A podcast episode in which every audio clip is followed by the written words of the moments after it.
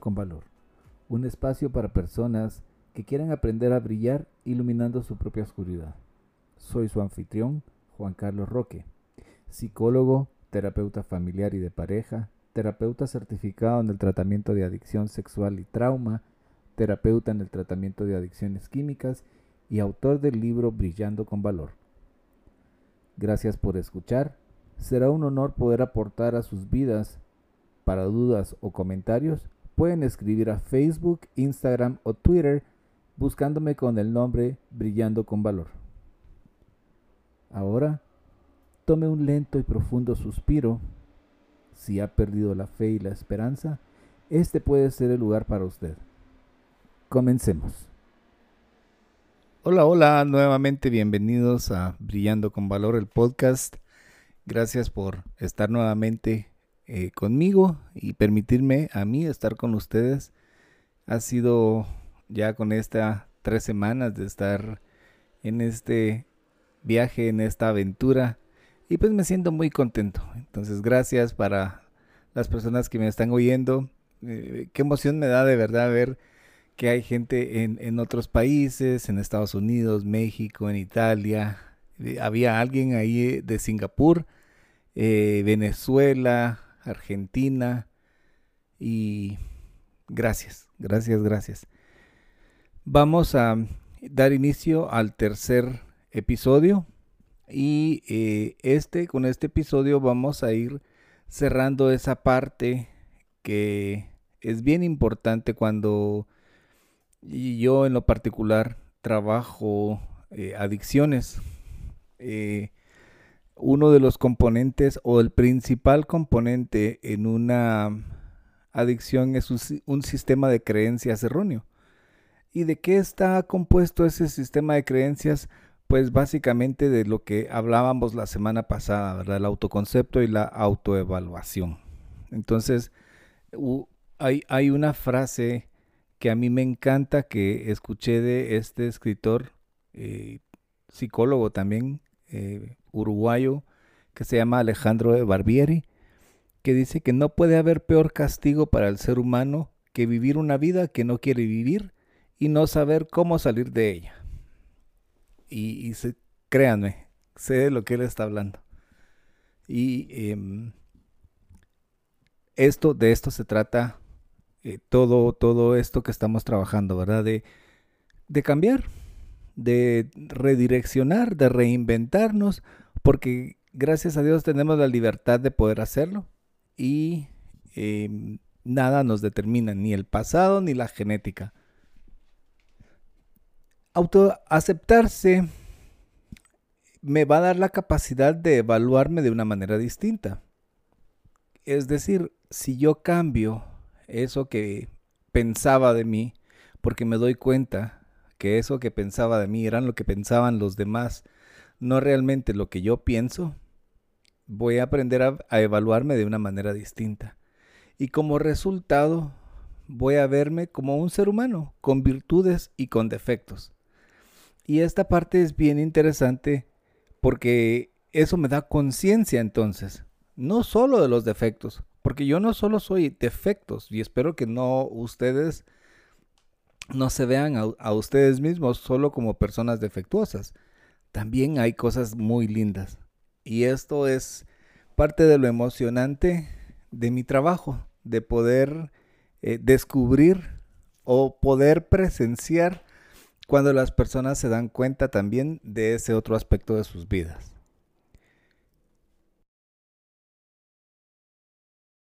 todo se resuelve con enojo. O, estás feliz o estás enojado. Pero en el medio hay un montón de emociones y sentimientos que culturalmente, socialmente, nos enseñaron desde pequeños a no poder ponernos en contacto con. Por ejemplo, cuando oímos la frase los hombres no lloran, esto significa que para un hombre está vetado el derecho a sentir tristeza. Entonces, ¿qué hace una persona? Eh, conectarse rápidamente con el enojo. Es como que si existiera una cuenta bancaria o, varias cuentas bancarias y cada una fuera, eh, tuviera un nombre de, un sentimiento y en la única que hacemos depósitos es en esa del enojo, ¿verdad? Lo mismo sucede con las mujeres muchas veces, ¿verdad? No llores, no tenés que demostrar que, que te dolió.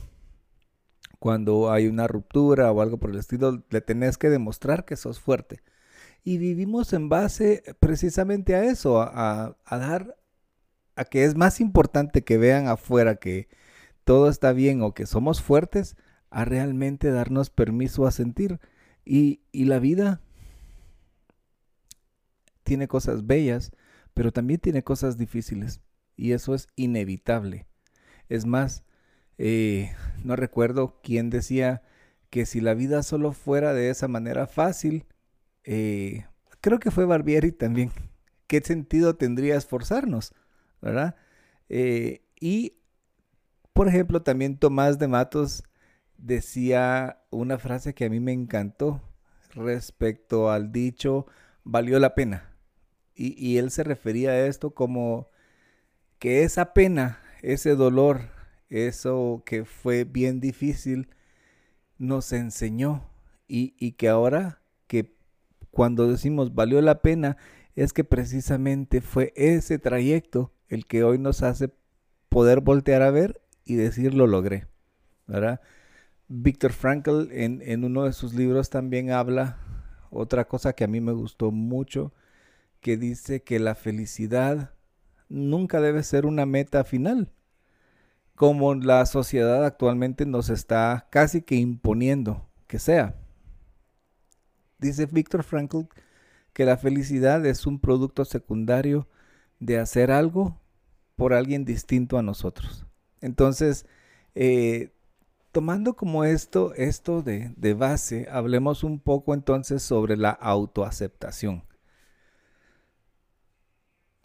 Enojo y alegría o felicidad. Pero veamos lo que hay en el intermedio. Hay tristeza, hay enojo, hay sorpresa, hay gratitud, hay vulnerabilidad. Eh, y así ustedes pueden hacer.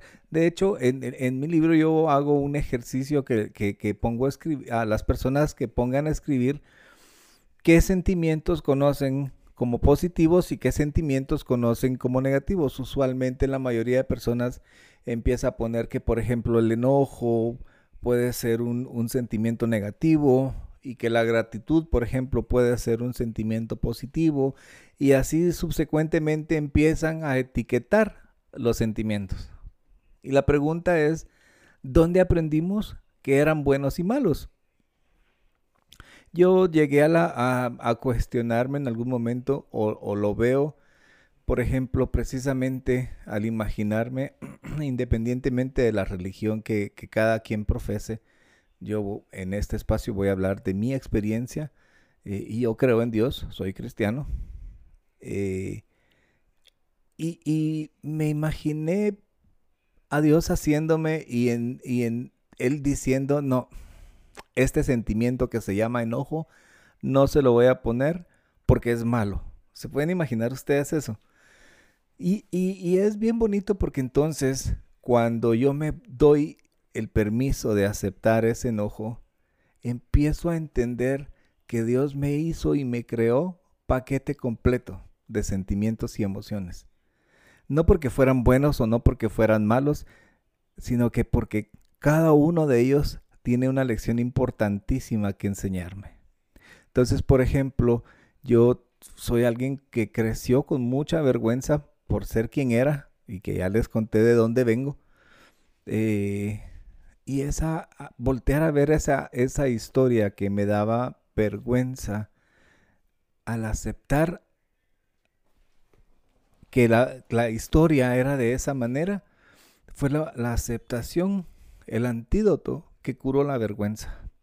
La culpa, por ejemplo, no vengo de un monasterio ni vengo de, vengo de, muchos años de consumo de sustancias y de hacer muchas cosas que no debería de haber hecho, pero las hice.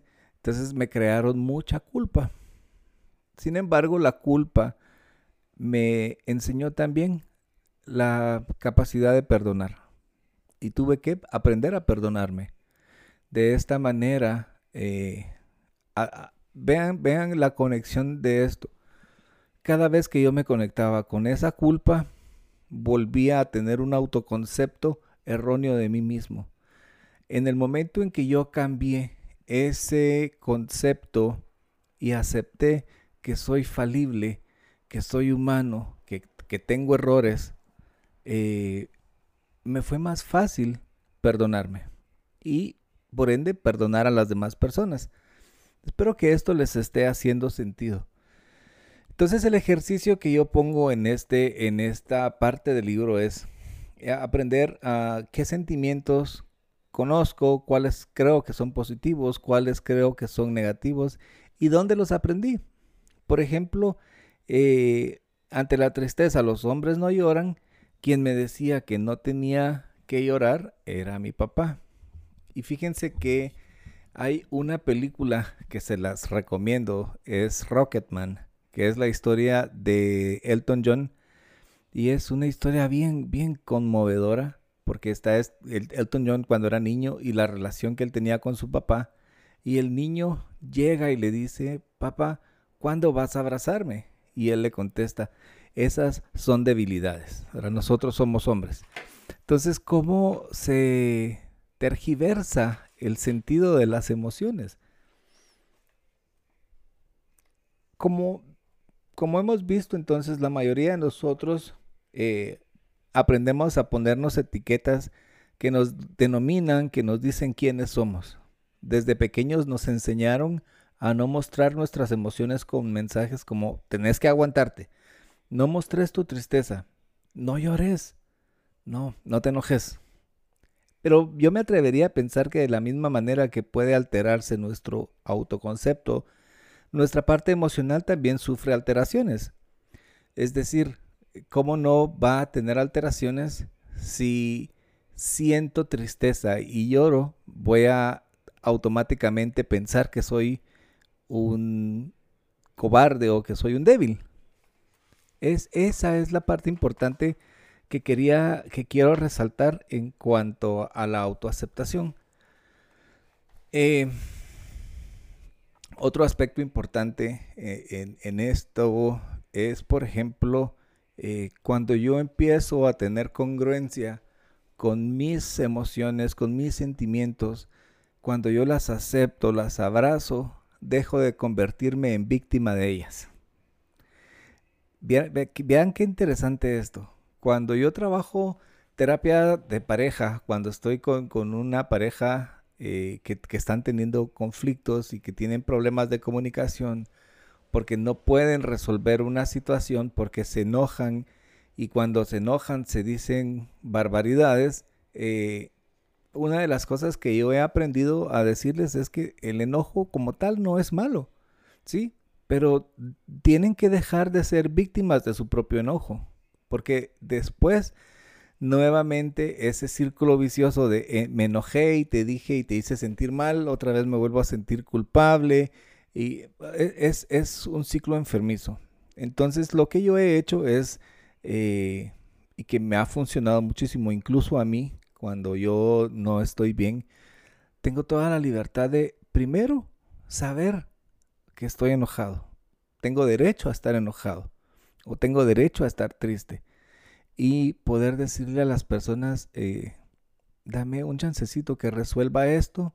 No tiene nada que ver contigo, es mi sentimiento, es lo que yo estoy experimentando en este momentito. Dame chance que lo arregle y luego platicamos. ¿sí? Entonces esto ha mejorado muchísimo la calidad de comunicación en las parejas para poder resolver sus problemas. Nos hace ser personas reaccionarias. ¿A qué me refiero? Eh, si tengo un autoconcepto ahí que me, que me etiqueta o que me evalúa como tonto, cuando una persona me hace sentir de esa manera, voy a reaccionar de manera violenta. ¿Por qué? Porque me siento atacado, porque siento que otra vez esa relación primaria me está haciendo sentir bien, entonces sale el adulto al rescate y voy a pelearme. Esto es uno de los, de los regalos que, mejor he experimentado en mi propio proceso. Yo les conté que vengo de, de esta familia muy estricta y que desde chico empecé a oír rock. Y cuando vi a, esto, a este grupo Kiss y vi a estos chavos peludos, yo dije, wow, yo quiero también eso para mí, ¿verdad? Y hasta ahora de grande me pude dejar el pelo largo. Y esta vez es la segunda vez que lo estoy usando largo desde que estoy en mi proceso. Pero la primera vez que, lo tuve largo, eh, nuevamente esto replicó ciertas cosas en, mi mamá específicamente. Y fíjense que eh, yo ya no vivo con ellos y un día fui a visitarlos y eh, dentro de las cosas que yo llevaba, llevaba mi pelo largo, mi pelo suelto, y llevaba un arete puesto. Entonces, cuando me bajo del carro a saludarla y me ve, pude ver su cara que se descompuso. Y me dice, ay no, qué vergüenza que vengas así, me dice. Me, dolió mucho porque me conectó con mi niño herido. Fíjense, entonces, eh, en mi mente en ese momento tuve deseos de, de contraatacar a lo que yo había sentido como una, un ataque a mi persona. Sin embargo, ya he venido trabajando esto en mí desde hace algún tiempo y pude hacer esa pausa y quedarme callado. No respondí nada en, mi, en mi interior. Sí es bien importante para mí la conversación interna. Me dije, me pregunté, Juanca, ¿estás haciendo esto solo por fregar a tu mamá? Mi respuesta fue no. Lo estoy haciendo porque nunca me di la oportunidad de experimentarlo. Siempre soñé cómo se sentiría tener el pelo largo y, eso es, ¿verdad? Entonces, eh, en todo ese momento en que yo estuve conversando conmigo, haciendo paz conmigo, porque yo no la puedo cambiar a ella, eh, ese fue solo su instinto, porque al siguiente momento me dice, papito, vení, te preparé comida. Siempre mi madre amorosa, ¿verdad? Entonces, eh, ¿a qué quiero llegar? Ya acepté que tampoco puedo cambiar a las demás personas. Las demás personas tienen sus propios procesos de vida y tienen derecho a tener sus formas de pensar. Yo puedo decidir si me ofendo o no porque una persona piense o no piense de determinada manera. Lo que a mí me corresponde es estar yo en mi en congruente conmigo mismo, ¿verdad? Entonces, cuando ella me dijo, papito, venía a comer, yo caí en cuenta que mi mamá, este es un patrón de conducta también aprendido desde su infancia y que ella no lo ha trabajado. Y, para, e, y ella sigue siendo funcional de esa manera, pero yo ya no puedo darme el lujo de caer nuevamente en esos dimes, diretes.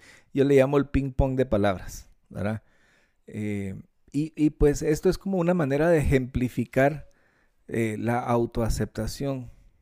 Cuando yo estoy en paz conmigo, tengo mejor capacidad de ponerle mejor cara a lo que sea que la vida me está dando, porque eso no lo puedo elegir. La vida te pone situaciones y hay situaciones que son sumamente difíciles. Por ejemplo, eh, esta pandemia del COVID que ha quitado muchas vidas de seres que amamos, es como es, no podemos hacer nada al respecto. Claro, hay, hay un proceso para vivir el duelo, el, luto y todo esto, pero al final de, cuentas, la resolución de un duelo se llama aceptación, donde podemos continuar con nuestra vida. Y cada quien tiene su propio proceso en el tiempo que necesite vivirlo. Hay un libro también de un querido amigo mío, maestro, a quien respeto y admiro mucho, Daniel Brusone, italiano, que escribe un libro que se llama Pedagogía de las Alturas. Voy a mencionar esto porque no es que, eh, ah, sí, ya, ya, ya, trabajé la autoaceptación, ya está todo, todo. No, esto es un trabajo de todos los días, al igual que todos los días presto atención a qué estoy pensando de mí, cómo me estoy evaluando. También eh, la autoaceptación es un trabajo diario. Y, creo que, y estoy en paz con eso, de y, por qué estoy en paz? Porque es parte de mi crecimiento, pero creo que siempre voy a vivir con la incertidumbre de saber si estoy bien.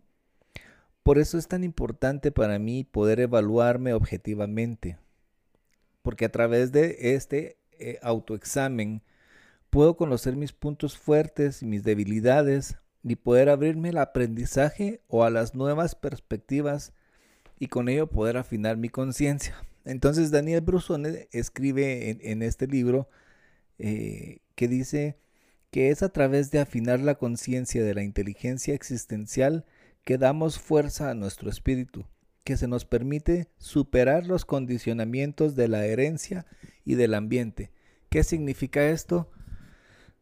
Que ni la genética, es decir, yo padezco una enfermedad que se llama adicción y está en mis genes, pero eso no significa que porque soy o que tengo esto en mi genética voy a morir de una sobredosis o, voy a seguir bebiendo.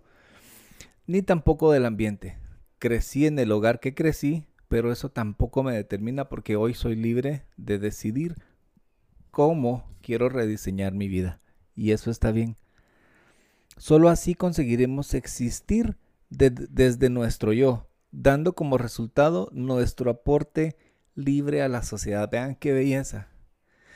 Si yo soy auténtico y la autenticidad se consigue a través de verme eh, de esta manera propia, no con un concepto erróneo ni con una evaluación eh, inhumana, me voy a convertir en la mejor versión de mí mismo. Y si yo estoy bien, voy a ser un buen ciudadano, voy a ser un buen miembro de familia, voy a ser una buena pareja y mis relaciones van a ser más sanas. Y eso es algo que de verdad vale la pena eh, hacer el esfuerzo por tenerlo. Para ir cerrando esta parte, quiero terminar diciendo que aceptarnos entonces no es vernos como un producto final, sino como seres en evolución. Para agilizar este proceso es importante conocer nuestras virtudes y nuestros defectos, sin malo ni bueno, ¿sí? ¿Qué me funciona, qué no me funciona? Y hay un autor también que habla sobre un aspecto interesante, es un era un ah, psicólogo estadounidense, Rollo May, y él decía, es más, él decía y dice en algunos de sus libros, junto con Irving Yalom, que la ansiedad hasta cierta forma o, en cierta cantidad es sana, porque es siempre esa alarma, es esa luz que nos dirige a que busquemos ese balance en la vida, ¿verdad? Solo que Rollo May lo menciona como lo daemónico. ¿Y qué es lo daemónico? Que todos los seres tenemos esa parte de luz y esa parte de oscuridad, pero eh, sin caer en bueno ni malo, ¿sí? Solo tratar de tener el balance y tratar de ser la mejor versión que podamos ser nosotros. Y terminando esa, esa parte de, de autoaceptación, perdón, como resultado de cambiar entonces un autoconcepto de evaluarme de una manera más humana, voy a poder aceptarme. Y em, fíjense que una experiencia bonita que, tuve con esto fue en un colegio que estuve trabajando con adolescentes y por ejemplo eh, cuando escribíamos y lo hicimos en la pizarra fue un ambiente muy muy íntimo y los chicos escribían en la pizarra que les decía, se identificaron primero con, ah, la gran, qué brutos sos, ¿verdad? Cuando yo les compartía parte de mi historia. Y a, y a ellos también les habían dicho estas cosas. Y cuando yo les dije, ¿qué les hubiera gustado que les dijeran?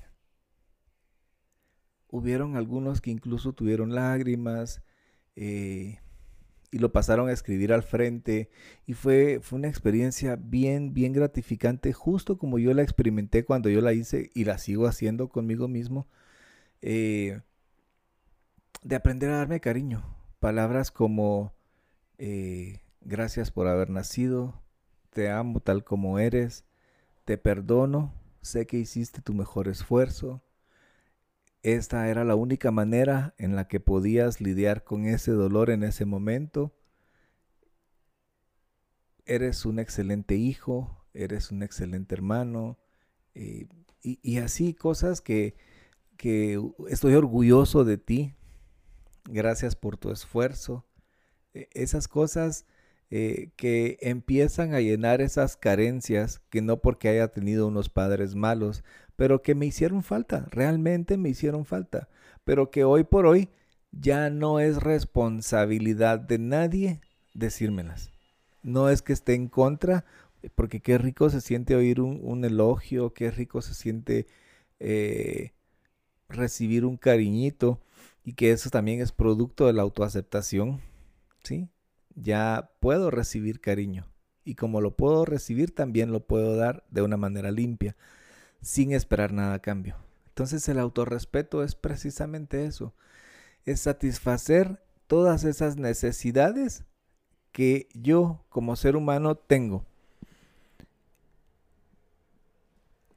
Y aquí eh, Friedrich Nietzsche, que he citado también por Frankl, tiene una frase que a mí me, hizo pensar mucho y me, motiva siempre cuando estoy en un nuevo proyecto, cuando empecé a hacer esto, de verdad, miren, tengo tres, tenía tres meses de, estar con la ilusión de hacer el podcast, pero al mismo, miedo me da, al mismo tiempo me daba miedo. Decía yo, ay, ¿qué, ¿qué, voy a decir? ¿Qué, ¿Cómo me voy a ir de tonto en la...? Pero aquí estamos. Entonces, Nietzsche dice que aquel que tiene un porqué soportará cualquier cómo. Entonces, eh, si yo tengo una razón y mi razón es precisamente esto, compartir con ustedes algo que pueda dar esperanza para vivir mejor, eh, eso para mí es, es gratificante. Entonces el autorrespeto es eh, satisfacer mis necesidades, tanto emocionales como físicas como intelectuales. Eh, dejar de responsabilizar a las demás personas eh, por mis acciones o por mis faltas y hacerme responsable, valorarme. Y una de las cosas importantes de esto es, por ejemplo, sabiendo de dónde vengo, eh, como muchas veces mendigué cariño. Me acostumbré a, estar en, hasta lo más bajo, conformándome con migajas de cariño, con migajas de amor y creyendo que eso era lo único que yo me merecía. El autorrespeto, hay una... No recuerdo en este momento quién fue quien, quien lo decía, pero decía que Ah, respetarme es poder ser quien soy, tomando en cuenta lo que hemos hablado del autoconcepto, autoevaluación, autoaceptación, porque si yo no soy quien, si yo no soy, sufro por no ser la persona que quisiera ser, porque quiero ser lo que las demás personas quisieran ser. Entonces eso me hace hacer lo que no quiero hacer. Y si estoy haciendo lo que no quiero hacer, estoy donde no quiero estar. Y únicamente mi vida gira en torno a tener. Vean qué interesante esto. Señores, seamos quienes somos, tomando en cuenta que no hemos terminado, somos siendo, construyéndonos todos los días, edificándonos, inventándonos, reinventándonos, construyéndonos.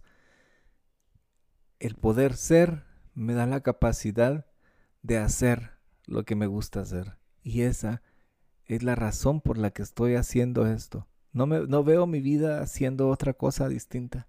Amo mi trabajo. Entonces eso me da también la libertad de estar donde quiero estar. Y el tener es una ganancia. Tengo y ya no es esa mi preocupación. El tengo fluye.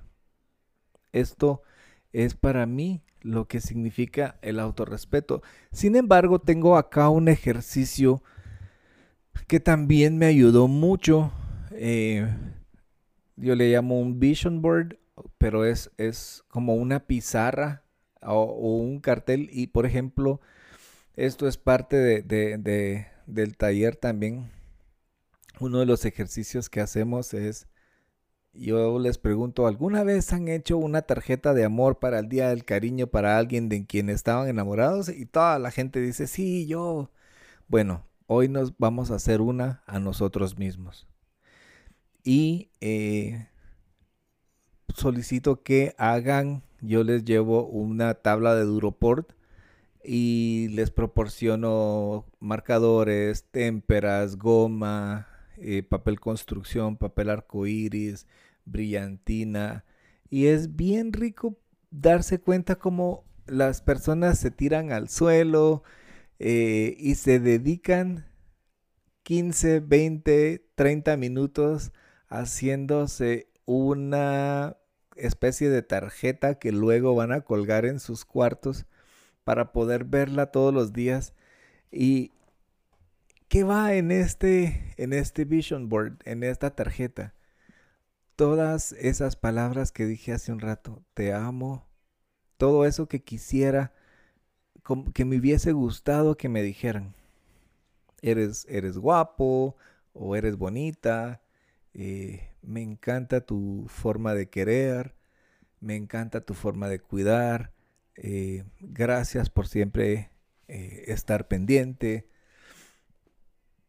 y recomiendo que siempre lo pongan en frente de sus camas, a modo de que esto sea lo primero que ven cuando se van, cuando se levantan, perdón, y que sea lo último que ven en la noche antes de acostarse. Vean, eh, parece un, un, algo como muy, qué ridículo esto. Y, y se los digo porque yo realmente pensé, Qué ridículo, ¿cómo me voy a estar escribiendo yo mismo te amo? O sea, tiene que haber alguien más que me diga esas cosas. Y eso es precisamente eh, en, la en, la manera en que la sociedad muchas veces mide el éxito de las personas que tenga alguien a la par, ¿verdad? Eh, no es que, que, que tengamos que estar solos, es lindo compartir la vida con alguien, pero es compartir, no es depender de alguien, ¿verdad? Entonces, eh, les sugiero que lo hagan, que se tomen su tiempo, compren sus materiales. Imagínense que es la tarjeta más importante del día de San Valentín o del día del cariño o del día, qué sé yo. Inspírense, es para ustedes. Aprendan a decirse cosas bonitas. Pregúntense si cuando revisamos el autoconcepto les gustó a mí, por ejemplo, no me no me gusta cuando ahora que recuerdo digo, ala, qué idiota soy. No me gusta. Me da me da tristeza seguir tratándome de esa manera. Entonces empecé a tratarme de una manera distinta. Por ahí dice también que si quieres resultados distintos en la vida, aprende a hacer cosas distintas. Esto es una propuesta, yo no tengo todas las respuestas, pero sí eh, lo que les decía al principio de, en, el, episodio 1, eh, en más de 500 personas esta, este tipo de ejercicios fueron eh, probados y dio muy bonitos resultados. es algo de lo que me siento muy bendecido de, de poder aportar y por eso estoy compartiéndolo acá con ustedes hoy. Aprendámonos a ver con amor. viene la última parte de lo que trabajo en mi libro, que es el autoconocimiento. Y el autoconocimiento, y voy a terminar con esto eh, de, algo sencillo, con una anécdota, o con un ejemplo más bien dicho. Unos biólogos marinos dice que estaban haciendo unos, unos eh, experimentos en el, en el océano y estaban en este barco y, eh, introdujeron un frasco al, mar y extrajeron una, muerta, una muestra de, de, agua de mar y se la llevaron al laboratorio y en el laboratorio pues sacan una muestra con una gota y la ponen en el microscopio y pues cuando salen hacen todas las evaluaciones que necesitaban hacer y cuando salen todos los resultados, eh, imagínense la, impresora sacando todas las, hojas, eh, el, resultado fue que esa gota del mar contenía todos los elementos del mar.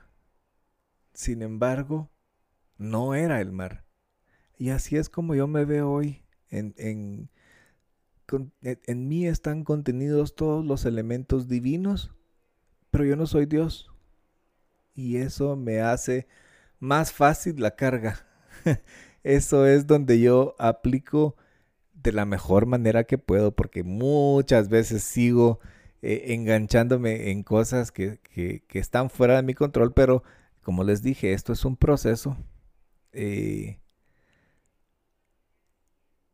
se me hace más fácil, se me hace más fácil soltar y, saben que me estaba acordando de ustedes o del programa como tal en esta semana, porque la semana pasada justo estaba haciendo chiste de un meme que había leído em, que decía, yo si no anoto las cosas, todo se me olvida. El problema es que se me olvide, el problema es que se me olvide dónde dejé todo lo que anoté. y lo dije la semana pasada el viernes tuve que ir a, renovar mi pasaporte y fui a migración. Eh, ya saben, toda la burocracia, ¿verdad? Pero eh, en el momento en que estaba esperando que me dieran mi pasaporte, cuando me llamaron, yo fui a, recibirlo y puse mi agenda en el mostrador y me puse a, revisar el, el, pasaporte, que todos mis datos estuvieran bien escritos y todo esto. Y, de la emoción de que sabiendo que ya tengo ese pasaporte, me atrevo a soñar que voy a viajar, eh, me fui y dejé mi agenda olvidada. Entonces eh, me di cuenta hasta en la noche que estaba agendando citas y solo me dio risa. Porque esa parte de mí sigue eh, funcionando así, ¿no? sigo siendo olvidado, pero ya no me voy a castigar por eso. Ahora pues me toca aprender a usar Google Calendars y ya empecé a, trabajar en eso esta semana. Afortunadamente no tenía, eh, había pensado ir hoy a, a recoger de regreso la agenda, pero realmente no tengo nada valioso y prefiero evitarme el viaje porque había demasiada gente, algunos con mascarilla, otros no. Pero bueno, em, la vida sigue, la vida es, y yo decido qué cara ponerle. Entonces el autoconocimiento es eso. Yo no soy Dios, pero tengo todos los componentes divinos. Y yo decido qué cara ponerle a la vida, tomando en cuenta que la historia no está terminada. Gracias por escucharme, gracias por, haberse tomado el tiempo de, escuchar este loquillo. Yo contentísimo de verdad. Les cuento que ya después de esto empezamos con eh, temas un poco más científicos. Eh, sí quiero entrarle duro a lo que son las adicciones, explicar adicción sexual, a, algunas otras que pues que a las que me estoy dedicando. Ya voy a, a empezar a tener algunos invitados Vamos a hablar sobre la codependencia, vamos a hablar sobre la adicción sexual, vamos a hablar eh, sobre el trauma por traición, los diferentes tipos de trauma, qué es el trauma, cómo está el trauma eh, relacionado con las adicciones químicas o no químicas, cómo está el trauma relacionado en la forma en que nos relacionamos con las demás personas. Eh, pero quiero pedirles un súper, súper gran favor. Por favor, búsquenme en Facebook, en Instagram y, y compártanme. Háganme, ayúdenme con eso. ¿Sí? Entonces, gracias nuevamente por estar acá. Nos veremos o nos escucharemos o estaremos en contacto, lo que sea, la siguiente semana. Esto fue episodio 3 del podcast Brillando con Valor. Un fuerte abrazo para ustedes. Chao.